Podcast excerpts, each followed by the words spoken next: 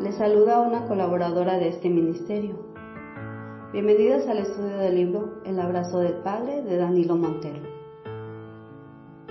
Te invito a que nos acompañes en la reflexión del día de hoy.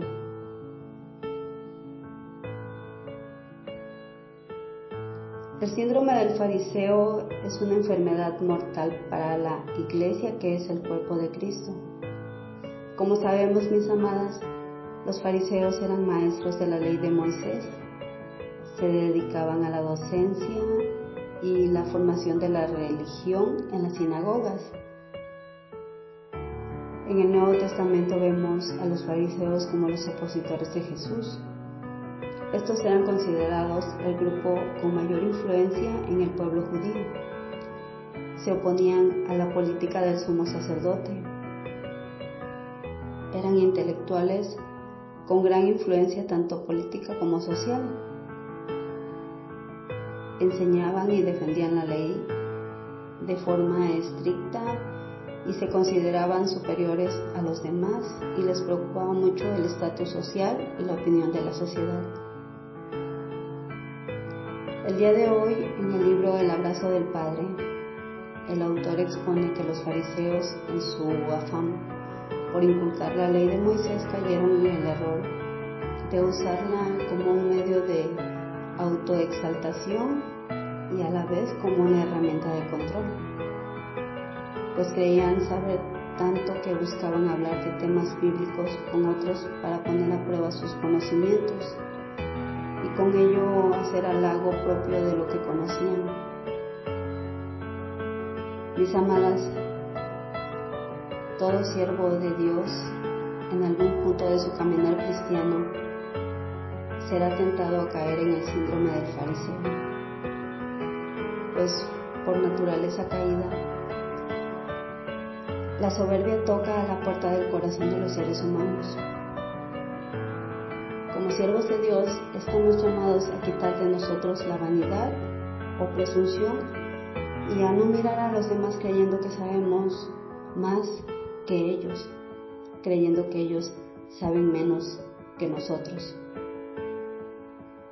Filipenses 2.3 en la nueva traducción viviente nos dice, no sean egoístas, no traten de impresionar a nadie, sean humildes es decir,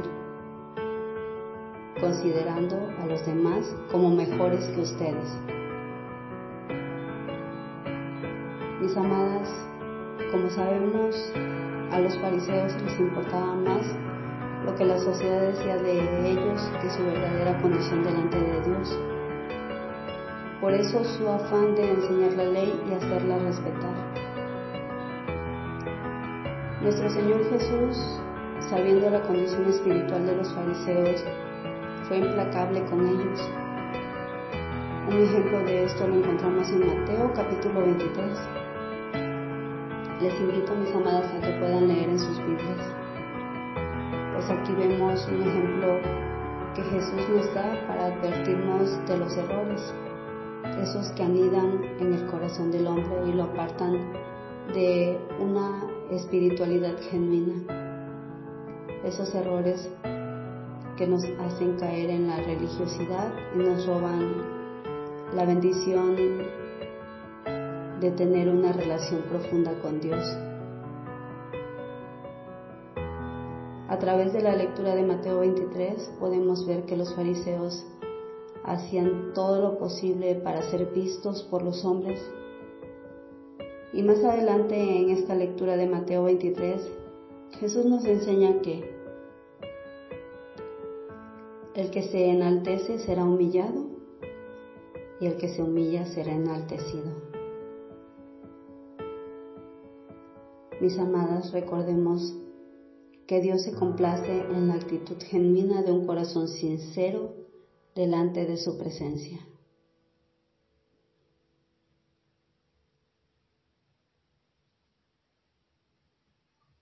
Gracias por acompañarnos el día de hoy en este estudio.